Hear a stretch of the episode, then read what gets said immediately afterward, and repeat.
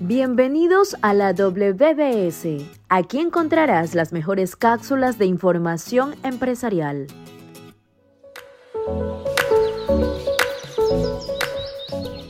Muy buenas noches a todos, bienvenidos a Alma de Emprendedores Feliz desde un rinconcito del Caribe, República Dominicana, compartir con ustedes este coaching digital. En el día de hoy, como siempre, feliz y agradeciendo a la WBS que nos permite este encuentro y poder conocernos a través de este cuadrito y conectar contigo en tu casita. En el día de hoy estoy feliz porque voy a conectar con una compatriota es dominicana, pero está en Europa en este momento. Alba Mila Javier, bienvenida a Alma de Emprendedores. Muchísimas gracias, Otis. La verdad que me siento muy feliz de que me hayas dado la oportunidad de contar mi historia en este excelente programa. Y qué más aún que seas tú la persona que me entreviste, que sabes que te admiro muchísimo desde hace muchísimos años. Y nada, que nos ha hemos forjado una amistad que espero dure para la eternidad, porque te quiero y te aprecio mucho. Claro que sí, es una admiración compartida, porque verte crecer y no empiecen ustedes a calcular los añitos, porque es una mujer muy hermosa y yo creo que todavía conservo un poquito por ahí. Mantenemos una relación hace muchísimos años y he visto todo tu emprendimiento. Siempre has sido una emprendedora. ¿Recuerdas tú cuál fue esa primera idea que tú dijiste, yo voy a hacer esto? Pues mira, eh, este, esta alma de emprendedora en mí empieza desde muy joven, cuando apenas tenía 13 años. Mi padre recuerdo que en las casas, en las dos casas que vivimos, siempre construía un local comercial. Y en la última casa, pues construyó su local comercial y puso eh, una especie de bodega o en un colmadito, como le decimos en República Dominicana, y él trabajaba afuera y ese colmadito lo atendíamos nosotros, mis hermanos y yo. A mí me tocaba una tanda cuando no iba al cole, pero yo me sentía mal porque mi padre no me pagaba y yo le decía, papi, pero págame porque estoy trabajando para ti, pero yo necesito que tú me pagues con apenas 13 años. Y él me decía, pero ¿qué te voy a pagar si eso mismo lo cogemos para eh, la manutención de ustedes y tal? Y yo le decía, bueno, pero yo necesito un pago, vale, coge algo de ahí.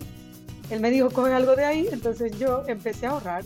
Eh, siempre cogía cinco pesos, tres pesos en aquel tiempo. Te hablo de muchos años, pero no vamos a calcular como tú dijiste. mismo. entonces, nada, empecé a ahorrar y recuerdo que mm, fui, no, no sé, no recuerdo bien si fue con mi madre o una hermana, porque yo soy la más pequeña de dos hermanos.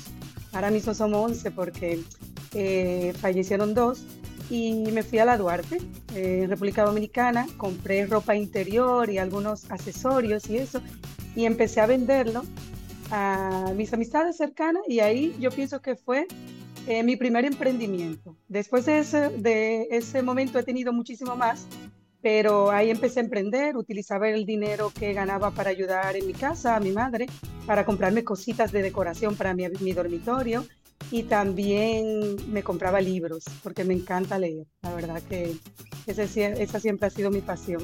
Tú eres la más pequeña. Soy la más pequeña. Tú eres la más pequeña de dos. Es decir, que todo el mundo entendía que tú eras como la, el pollito de todas las gallinas y gallos para tener que educar y cuidar. ¿Nunca te la sentiste sobreprotegida? Sí. sí, sí, más de una hermana. Sí, mi hermana mayor de padre y madre, porque nosotros somos 12, pero mis padres tenían cuatro hijos cada uno cuando se unieron, pero siempre nos tratamos como hermanos y siempre decíamos dónde comen uno come el otro. Uno que otros no vivió con nosotros, pero los que sí tuvieron la oportunidad de vivir en mi casa, pues nos llevamos como hermanos de padre y madre y quieren a mi padre y a mi madre como sus padres. Pero sí, es lo que dices, mantener 12 hermanos, o sea, 12 hijos, o mantener 4, 5, 6 es mucho. Entonces yo tenía como ese deseo de tener cosas como cualquier niño, poder tener un libro, leerlo siempre. Siempre recuerdo una historia que no olvido de mi mejor amiga de infancia, bueno, lo sigue siendo, que ella tenía una, bueno, sus padres eran más acomodados que los míos y a ella siempre le compraban colecciones de libros. Y yo cuando le llegaba, ella tenía esas colecciones, yo siempre la atacaba. ¿Cuándo te lo vas a leer? ¿cuándo te lo vas a leer? Porque quiero leerlo. Y ella lo llevaba a la escuela y cuando ella se entretenía, yo le cogía el libro y ella se giraba y estaba yo en la butaca mía con el libro leyéndolo. Y ella me decía, me tienes cansada, mira, ya ponte léelo. Y la verdad que le agradezco mucho porque gracias a ella yo desarrollé eh, más el hábito de la lectura porque antes de ese emprendimiento yo no podía comprar libros como ella tenía la posibilidad y mis padres me decían, bueno, sí, uno de un año un día, pero yo quería leer y leer y leer y la verdad que con ella tuve la oportunidad de hacerlo y hasta ahora sigo leyendo. en ese amor, de, ese amor a la lectura, ¿cómo te sientes ahora con tantos audiolibros que ya no estamos manoseando ese olor de las páginas? ¿Cuál tú deseas más? ¿Con cuál te sientes más cómodo? Bueno, mira, hoy lo conversaba con una persona muy querida que estábamos hablando de los libros específicamente. Y sí, yo llegó una etapa de mi vida donde yo dejé de leer. Eh, no dejé de leer, sino que leía menos, porque yo sabía leerme un libro en tres días, una semana como mucho. Un libro, te digo, de 250, 300 páginas. Yo venía en un vuelo de República Dominicana a Europa y yo me leía un libro de 200 páginas, ¿sabe? O 300. Entonces, ¿qué pasa? Que al tener los niños muchas etapas de mi vida que fueron un poco complicadas, pues dejé de leer. Y me auxilié de los audiolibros, no te voy a decir que no. Pero luego cuando mi vida empezó a como a coger ese, esa estabilidad, ese ritmo tranquilo de nuevo, eh, volví a leer eh, libros físicos, porque no me no, no es que no me gusta, pero no todos los libros son interpretados de la manera que a ti te engancha, porque siempre he dicho, si yo leo un libro y el libro en el prólogo no me, no me motiva, yo no lo continúo leyendo. Y si un libro, cuando yo lo estoy escuchando, eh, su autora, su autor que lo está leyendo, no me engancha, o sea, su voz, su conexión, cómo lo lee, cómo te, cómo te llega al alma. Sí, es, un trabajo un poquito complicado. Yo como locutora, el redactar libros, tiene que conectar y no siempre conecta con todo el mundo. No Familia, dentro de todo este mundo, todos también te conocemos en todo el área de modelaje, concursos de belleza y demás.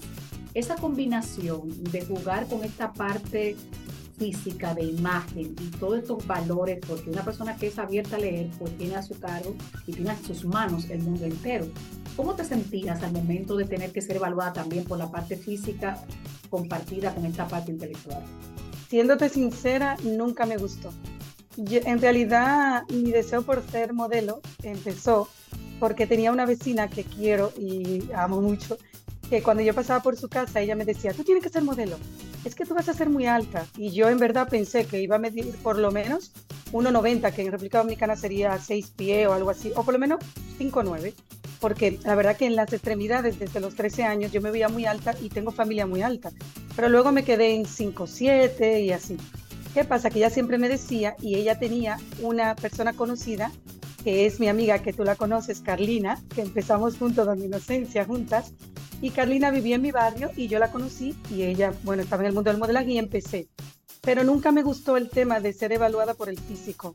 No me gustaba porque yo entiendo que nosotras las mujeres y también los hombres, no digo porque hay muchos hombres que están en el mundo del modelaje, vamos más allá de lo que es un físico. Entonces siempre había que estar encima del físico, que no lo veo mal porque hasta ahora ya después de adulta con hijos me cuido mucho, pero no me gustaba porque en muchos concursos y en muchas actividades, que bueno, lo sabemos tú y yo que estamos en este, estamos en este mundo, eso de la intelectualidad y de tú desarrollarte o ser una persona con muchas capacidades pasaba a segundo plano. Entonces yo estuve un tiempo en los concursos de belleza, estuve un tiempo en el área de lo que es ser Miss eh, gracias a Dios me toqué con personas muy buenas, que no te puedo decir que tuve mala experiencia, porque e, dentro de esas personas estuviste tú, estuvo Inocencia, que siempre la voy a agradecer y hablo de ella en todos lados, de todas las experiencias que viví con ella y todo lo que aprendí. Pero ¿qué pasa? Llegó un momento que sí el mundo me gustaba, pero no para yo ejercerlo como modelo. Si yo viví las experiencias, fui a concurso de belleza internacional, participé en muchos desfiles, pero yo tenía el deseo de enseñar. Y de ahí viene un día que me le, enseñé, me le acerqué a Inocencia, a mi mentora, y le dije, mira, yo quiero em, en mi barrio abrir un proyecto para las niñas, esas niñas que como yo no tenían la posibilidad de pagar una agencia y quizás podían pagar la agencia, porque Inocencia, por ejemplo, daba muchas becas, pero el transporte, trasladarse desde donde yo vivía hasta el centro de la ciudad, le costaba mucho. Yo, gracias a Dios, mis padres no podían, pero tenía una hermana que siempre voy a estar agradecida con ella y tú la conoces porque era así como batuta, no sé, constitución. Y ella me apoyó mucho, tenía un buen trabajo y pagó toda eh, lo que es mi formación, de lo que es el modelaje y la etiqueta. Entonces yo decidí irme por formar esas chicas de mi barrio que no podían. Y junto a un amigo que quiero mucho, que lo conoces, Wellington Tejeda, eh, empezamos ese proyecto en mi barrio y lo empezamos como un juego. La verdad, bueno, como un juego y como una meta, un sueño, ¿sabes? Pero no pensamos que íbamos a tener tanta acogida. Hicimos un casting en la casa sin terminar de mis padres y llegaron a ese casting como 100 niñas, entre niñas, jóvenes y adolescentes. Y teníamos que dividirlo por secciones porque en mi casa no había espacio. Entonces un día le dábamos a las de 13 a 18 y así sucesivamente. Y llegamos a hacer un concurso muy grande en, la zona oriental de, de Santo Domingo, pero yo tuve que tocar muchas puertas. Tuve que tocar puertas de síndicos, de diputados.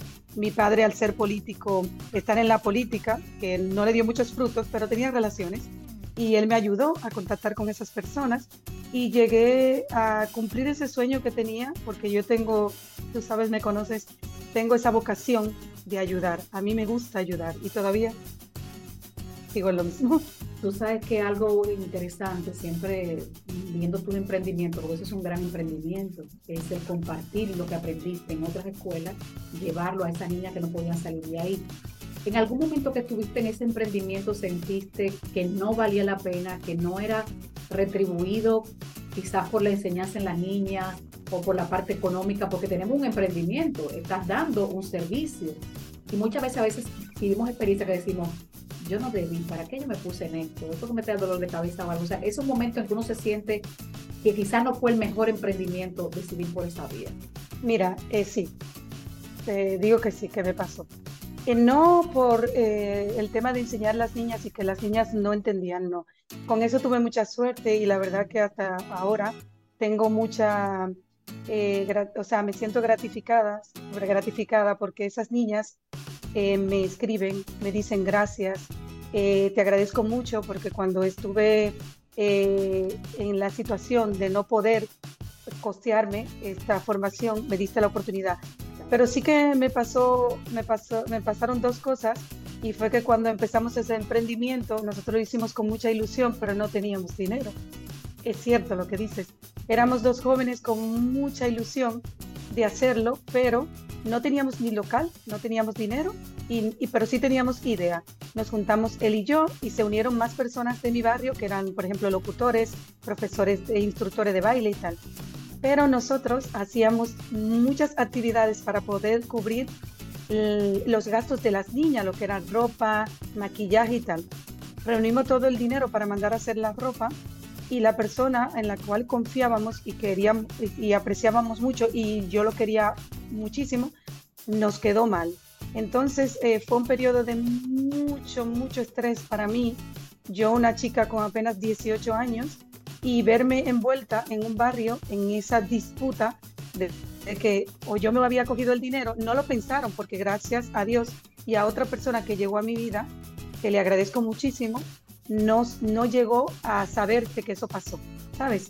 Entonces, entonces eh, toda, toda ese, todo ese esfuerzo que esas madres hicieron para nosotros hacer actividades, que mes para poder recolectar ese dinero, se iba a ver empañado, las actividades no se iban a dar porque nosotros no teníamos de dónde sacar esa cantidad de dinero.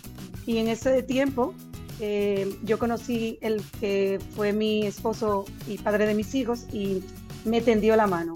O sea, puedo, puedo decirlo a boca llena o puedo decirlo gracias porque de verdad que yo duré una semana en cama llorando, con muchísimas preocupaciones. Mi madre me decía, pero el mundo no se va a acabar porque somos unas personas serias y en este barrio nos conocen, pero yo sentía que el mundo se acababa así. Porque claro, porque ya, ya estabas empeñando, tu palabra estaba empeñada y tenías un número de personas ya siguiéndote y estando contigo. Tú sabes que en todos estos proyectos las personas, te hice esa pregunta porque las personas ven todos estos proyectos como algo muy banal y como muy fácil, tú estás muy linda, enseñar a caminar y esto, y no entienden todo lo que va detrás con todo este mundo pudiste brillar en muchas pasarelas, en concursos internacionales, toda una trayectoria muy extraordinaria basada en que son tus valores y tu preparación que siempre te preocupaste mucho. En los últimos años también te fuiste por el área de producción de televisión y empezaste también con toda esa inquietud, todo esa, ese, ese mundo, poder tú construirlo, porque eso es lo que hace un productor. Es todo lo que tenemos en la cabeza a hacerlo eh, tangible. Este proceso de emprender en un mundo que veías de fuera, porque no es lo mismo estar frente a cámara que detrás de cámara, ¿qué pasiones se encontraron ahí? Bueno, mira, a mí siempre todas mis amistades y familiares me dicen, es que tú tienes que estar delante de cámara. Y no te voy a decir que no me gusta, sí, te puedo, sí, me gusta, pero si lo pongo en una balanza, me gusta un 60%, pero a mí me gusta producir. Me gusta porque eh, me gusta organizar, me gusta hacer un programa. Y yo en Barcelona tuve la oportunidad de estudiar eh, producción y dirección de cine y televisión. Entonces, cuando regresé a República Dominicana en el 2015, tuve la oportunidad de trabajar con una persona maravillosa que me dio la oportunidad de eh, estar en un programa de televisión con él, que era un programa de stand-up comedy, de comedia, y la verdad que la pasé muy bien ahí. Me gustó mucho porque pude eh, aportar conocimientos, pude aprender mucho de ellos y de su elenco. Me quedaron amistades extraordinarias, pero ya luego cuando regresé aquí en el 2018, que sí que quería ya quedarme allí, pero tuve que regresar por, un, por temas familiares, eh, me dedico ya a lo que son eventos, eventos eh, presenciales o virtuales, pero ya luego cuando vino el coronavirus, ya los eventos presenciales hasta ahora quedaron como en el olvido y decidí formarme en lo que son eventos eh, virtuales, ya sea por Zoom Events, eh, no este Zoom, sino Events que son eventos eh, masivos, o sea, de más de 500 personas y tal. muchas plataformas digitales llevo también y colaboro también con una empresa que lleva marketing, pero en salud, marketing en salud. Y yo colaboro con ellos para el tema de los eventos y también para el tema de, de, conseguir eventos para realizarlos, o sea, tema también como comercial y todo eso, pero eso lo hago como desde mi casa, ¿sabes? Yo eh, entendí en el coronavirus, yo pienso que muchas personas en esta difícil etapa de nuestras vidas, porque no voy a decir que solo a mí, eh, les ha costado mucho adaptarse y por lo menos yo soy una de esas personas y creo que muchas, también hay muchísimas más, que este momento de esta pandemia fue para bien. Para mí, a mí me dio la oportunidad de formarme en otras áreas que me faltaban para el tema de lo que es la producción y la organización de eventos, tanto como bodas y eventos de protocolo. Y pude formarme en ese tiempo que estábamos encerrados y esto me está llevando a poder colaborar con agencias y poder enfocarme en que yo puedo trabajar desde mi casa y puedo llevar un negocio desde mi casa de manera digital. Y en esto estoy enfocada. Alba, ¿y qué es lo más difícil de la, del comercio tradicional a digitalizarlo? Te hago esta pregunta porque siempre comentamos entre amigas que estamos en los mismos medios y demás que somos una gran enciclopedia con una portada vieja, porque tenemos que rejuvenecer todo esto, engancharnos en ese mundo digital. Tú que hiciste el crossover y, estás trabajando en esa área, ¿qué encuentras que ha sido lo más difícil de, poder combinar con esto? Bueno, yo pienso que el, el, tema de la no presencialidad al principio costó mucho. Costó mucho porque yo recuerdo que si yo me planteo esta entrevista al inicio de la pandemia, esta entrevista para poder estar así relajada como estamos ahora, quizá hubiese, hubiese pasado mucho eh, hubiésemos pasado mucho contratiempo, que no se conectó. Que o no, lo hubiéramos podido hacer, porque siempre estaba no que tú visitaras el país para poder conectarnos y ahora podemos hacerlo. Es, entonces, la verdad que la presencialidad nos costó al principio, pero yo pienso que como profesional, yo tengo muchos colegas y muchas personas que dicen, no, yo eso no, eso yo no lo hago. Yo no voy a hacer esto, no voy a hacer eso, no voy a hacer esto y tal.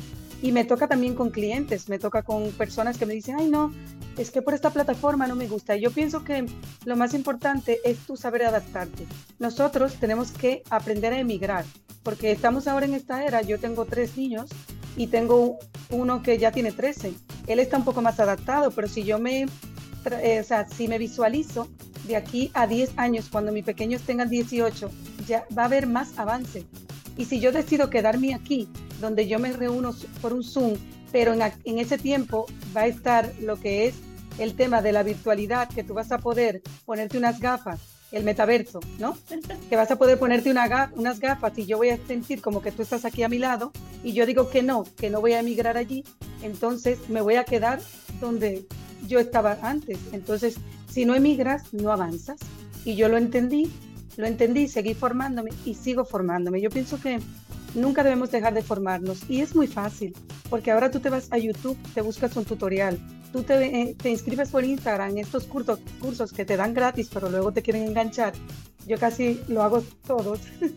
y aunque no me voy al enganche, que luego tienes que pagar y tal, pero por lo menos esos seminarios que duran una hora, que te aportan contenido de valor, siempre trato dentro de mis posibilidades de tiempo hacerlo, porque aportan, aportan, la verdad que sí.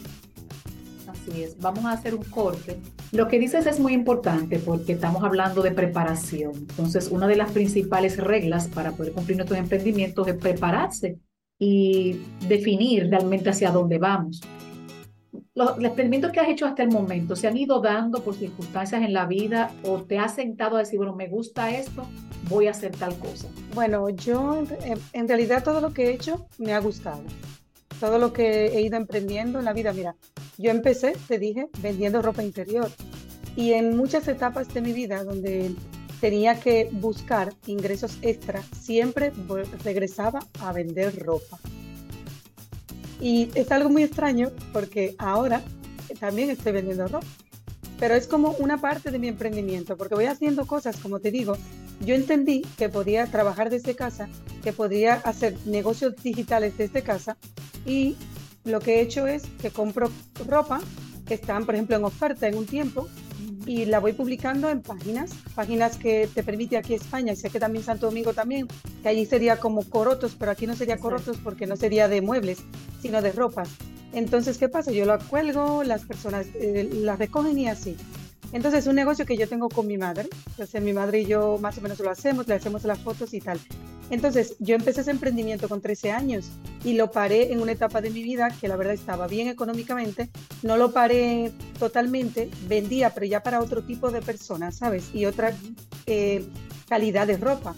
Entonces, luego paro y vuelvo a lo que es la ropa. Nunca he tenido tienda porque la verdad no, no, no me gusta. Me parece que también es un negocio un poco esclavizante y quiero como disfrutar de mi tiempo, más ahora que soy madre, pero, pero me gusta mucho. Eh, los demás emprendimientos pues se han dado en la marcha, como dices tú.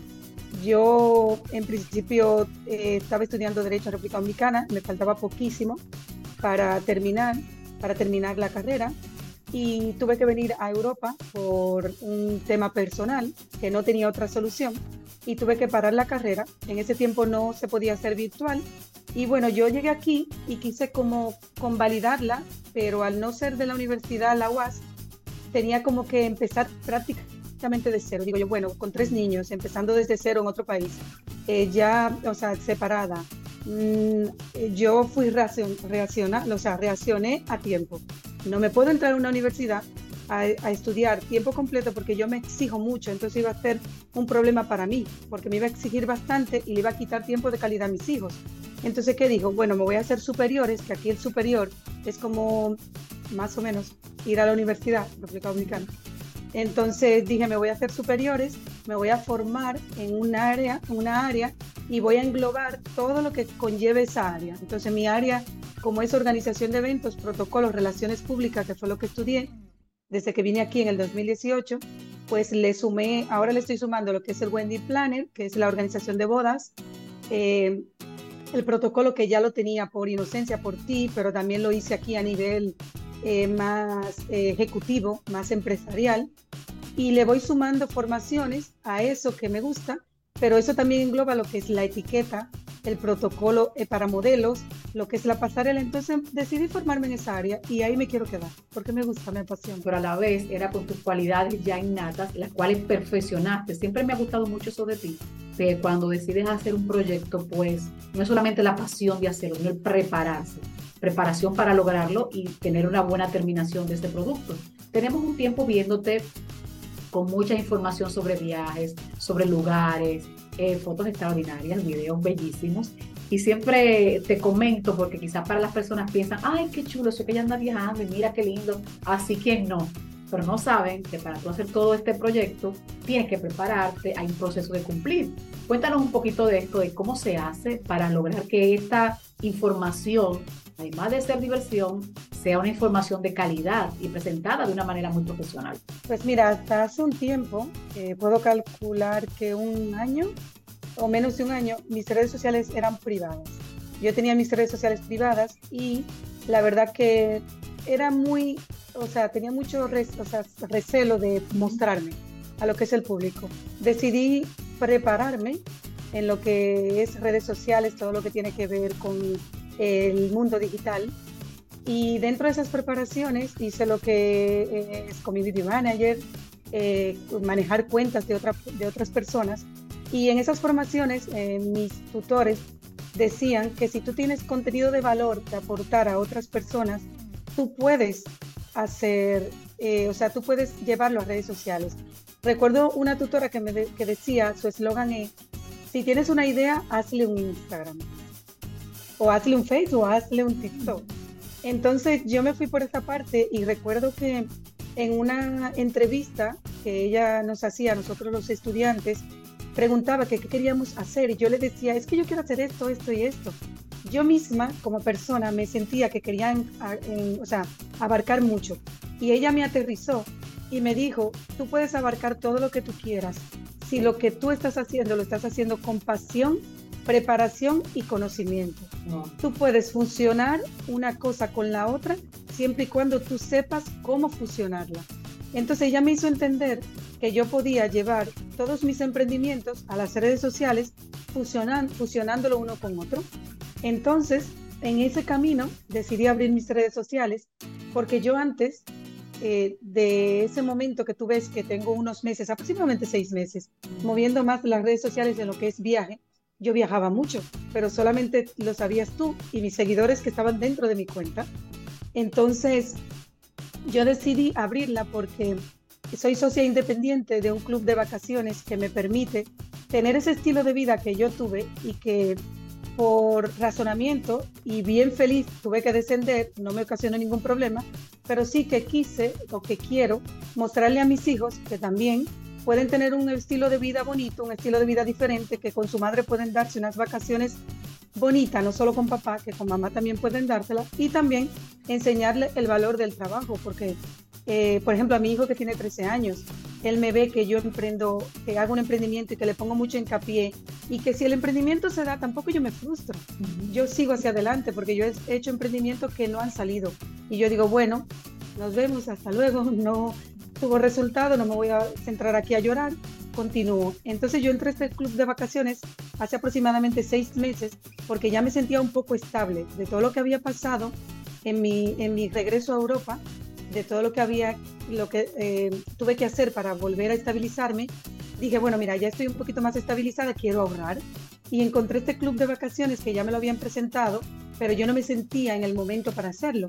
Y dije, voy a entrar ahorrando, entré ahorrando, pero luego eh, la chica que me entró me contó que mientras yo ahorraba para viajar y tener un mejor estilo de vida, yo también podía ayudar a otras personas a que lo hagan y que esas personas tuvieran un, estilo de vida bonito y diferente como lo podía tener yo. Y digo yo, ah, pero mira, me gusta, me gusta esa idea, claro, porque yo tengo el, a mí, me encanta ayudar, tengo el don de ayudar desde pequeña, entonces si tengo la oportunidad yo voy a hacerlo.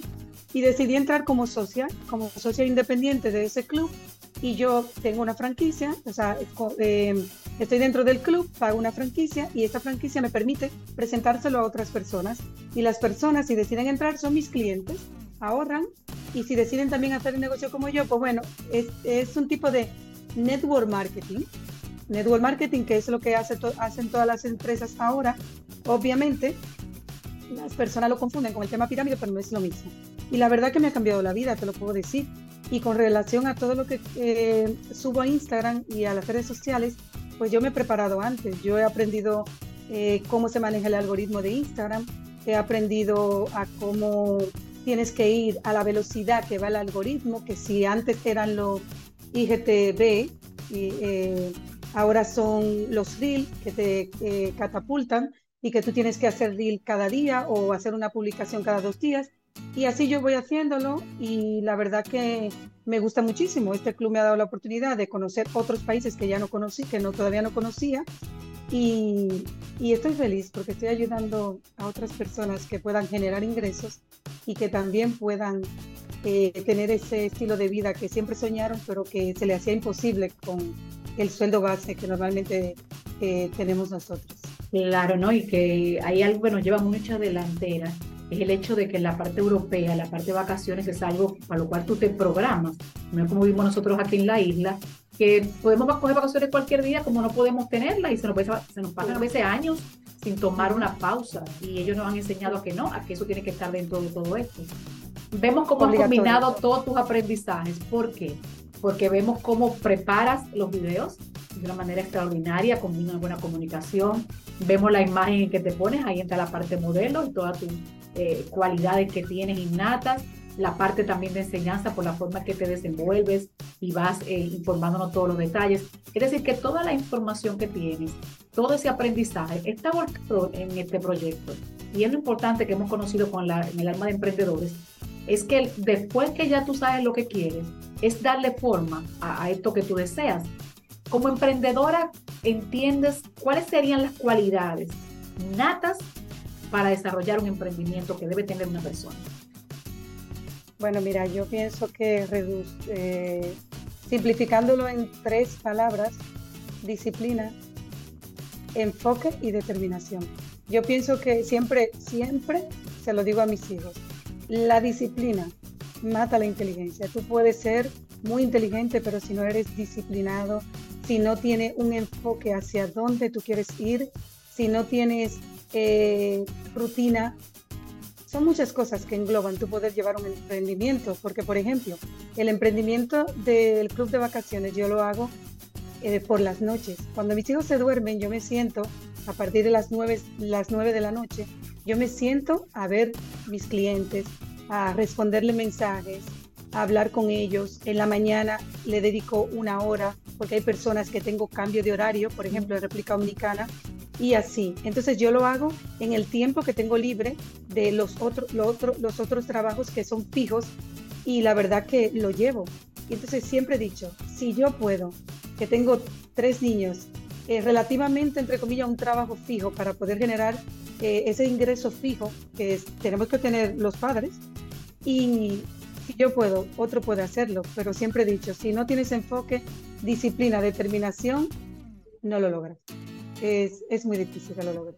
¿Cómo se hace una emprendedora joven, madre y activa, como es tu caso, activa en preparación todo el tiempo, para combinar esos tiempos? Ya nos dijiste que es la parte de la disciplina, pero emocionalmente uno tiene días como mujer, eres un ser humano. Hay días que tú dices, Dios mío, eh, ¿cómo, cómo, logras manejar todo esto y poder salir airosa? Porque la vida de una madre es caóticamente hermosa. Caótica. Mira, eh, el otro día hice una publicación en Instagram y la primera palabra que puse fue, nunca he idealizado la maternidad. No la idealizo. Siempre quise ser madre, sí.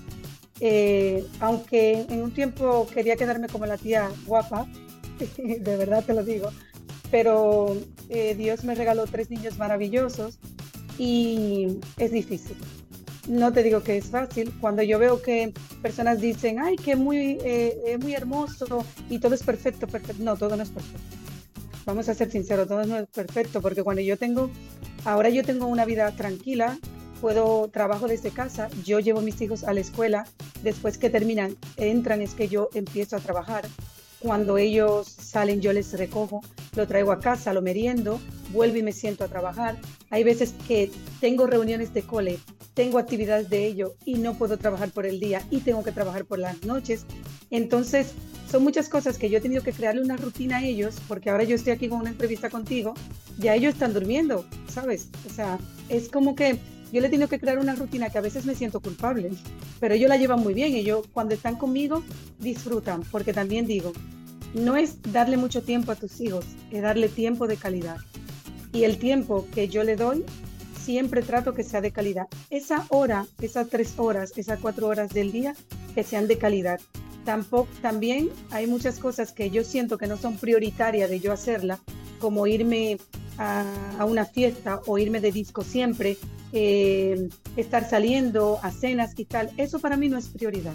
Entonces, como no es prioridad, porque no te digo que no me suma, sí, nosotras tenemos que desconectar eh, de vez en cuando, pero de vez en cuando, no siempre. Entonces yo los fines de semana son para mis hijos. Me puedes invitar, me puedes decir, pero yo te digo, vale, eh, o sea, ok, pero este no, porque yo lo tengo comprometido con mis hijos. Entonces trato de cumplirles. Algunas veces no, porque el otro día sí que me sentí culpable, como dices tú, iba a un evento y aquí enfrente hay un lugar donde jugar baloncesto y fútbol y mis hijos son los pequeños querían que yo fuera como diera lugar y su hermano no quería ir y yo por favor ve por favor. Y él no quería ir mamá pero por qué vamos digo es que tengo un evento pero yo mañana voy contigo por eso hoy que queremos y me sentí tan o sea me sentí culpable. Pero luego me senté y le digo me siento mal porque siento que eh, eh, ustedes se están sintiendo mal porque yo no puedo llevarle no mamá no te preocupes está bien eh, mi hermano me va a llevar y si no vamos mañana y ellos mismos me hicieron sentir bien, ¿sabes? Pero sí, como dices, es muy complicado. Pero yo tengo un ángel, un ángel que Dios le permitió tenerme en su vientre, eh, luchar por mí desde la barriga, una historia eh, muy bonita de mi madre y mía. Y todavía la tengo conmigo, me ayuda muchísimo, está conmigo siempre. Vivimos juntas después de habernos separado durante 11 años cuando estuve casada al separarme decidimos vivir juntas y nos llevamos muy bien. Ella me ayuda bastante con los niños, los niños la adoran. O sea, si están enfermos, como abuelita, abuelita, siempre abuelita, y no me dice que mamá, que. Y nada, ella me apoya mucho. Sin ella. Hay un respeto y una admiración mutua, porque tuve el privilegio de conocerla y compartir con ella, y sé que es feliz cuando tú eres feliz está ahí en uno de, tus grandes apoyos, podríamos decirlo. Alba, para mí es feliz de que tú pudieras eh, conectar con nosotros a través de este cuadrito, como yo le he llamado, para que las personas conocieran un poquito más de ti y también doblemente porque sé el sacrificio que es para hacerlo, porque estamos hablando de casi seis horas de diferencia. Por eso pueden ver quizás un momento más claro que otro, porque yo tengo un sol radiante ahora mismo y tú estás casi de madrugada. Y queremos agradecer de manera muy especial todo esto, deseándote siempre muchos éxitos. Sabemos que lo vas a lograr cada vez más porque lo disfrutas, puedes eh, sentirte cómoda como tú dices y cumplir tus roles, que es lo más importante. Sí me gustaría que antes de cerrar la entrevista, pues le mandes un pequeño mensaje a toda esta mujer que como tú, joven emprendedora, ha tenido que enfrentar muchas situaciones, pero a la vez entiende que en sus manos está su responsabilidad de seguir adelante y ser feliz. Bueno, mira, siempre he tenido en mi vida la palabra gratitud, agradecer por todo. Y me siento tan agradecida, eternamente agradecida con Dios por todas las oportunidades que me ha dado. Y siempre he dicho y le digo a todo el mundo y a las personas que están cerca de mí, tengo por ejemplo eh, clientas que están conmigo, socios miembros que están conmigo en el emprendimiento que estoy. Y algunas pasan situaciones difíciles, ya sea en el hogar, con los niños y tal. Y siempre he dicho que todo lo que pedimos con fe llega en su momento. Llega en su momento en lo que creas, porque hay personas que no creen en Dios, creen en el universo, creen que existe algo sobrenatural, pero en lo que tú creas, ora, ponlo en manos de, Dios. Yo lo pongo en manos de Dios y siempre he tenido buenas respuestas. Y la verdad que eh, ser madre y emprendedora y llevar una casa y estar pendiente de que si tus padres le falta algo, que tal, es difícil, pero con enfoque, disciplina y dedicación se puede hacer. Se puede hacer si yo lo logré en un país que no es el mío, que las oportunidades son muchísimo más difíciles. Si yo lo logré, si yo pude empezar desde cero, empezando trabajando en hostelería y preparándome para poder hoy decir que puedo empezar a ver el camino a ser libre de tiempo y libre financieramente, tú también lo puedes lograr. Solo enfoca. Así es, orgullosa de, ti muchísimo, lo sabes, porque siempre te lo expreso. Y un gran abrazo desde este pequeño rinconcito, que sabes que te queremos muchísimo. A todas estas personas que nos están mirando, vamos a dar tus redes sociales para que todas las personas te sigan y estén pendientes de ese trabajo tan hermoso que estás realizando. Mi Instagram es albamila Javier Oficial y mi, mi TikTok Alba Mila y mi Facebook también Alba Mila, Alba Mila Javier. Y pronto esperamos que también nos acompañes a abrir ese canal de YouTube para tener ahí también de manera más amplia todos esos proyectos que estás desarrollando. Bueno, te agradecemos nuevamente a todo este equipo porque eso tiene que venir por ahí. Sé que YouTube nos permite mantener una conexión con mucho más personas y mucho más tiempo. Pues permíteme agradecer también a todas las personas que nos están mirando en este momento, quienes nos verán ya también en la regrabación y agradecerles siempre a que me acompañen en este alma de emprendedores. Si tienes una historia que contar, recuerda que aquí puedes hacerlo. Puedes comunicarte con nosotros a nuestras redes sociales, empresarios WBS o a mis personales Joaquín. Privilegio compartir con ustedes desde esta islita que los quiere mucho del Caribe, República Dominicana. Nos vemos en una próxima entrega. Hasta luego, gracias, Joaquín.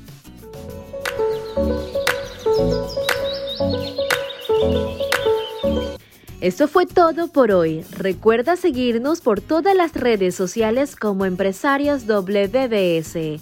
Nos vemos en un próximo episodio.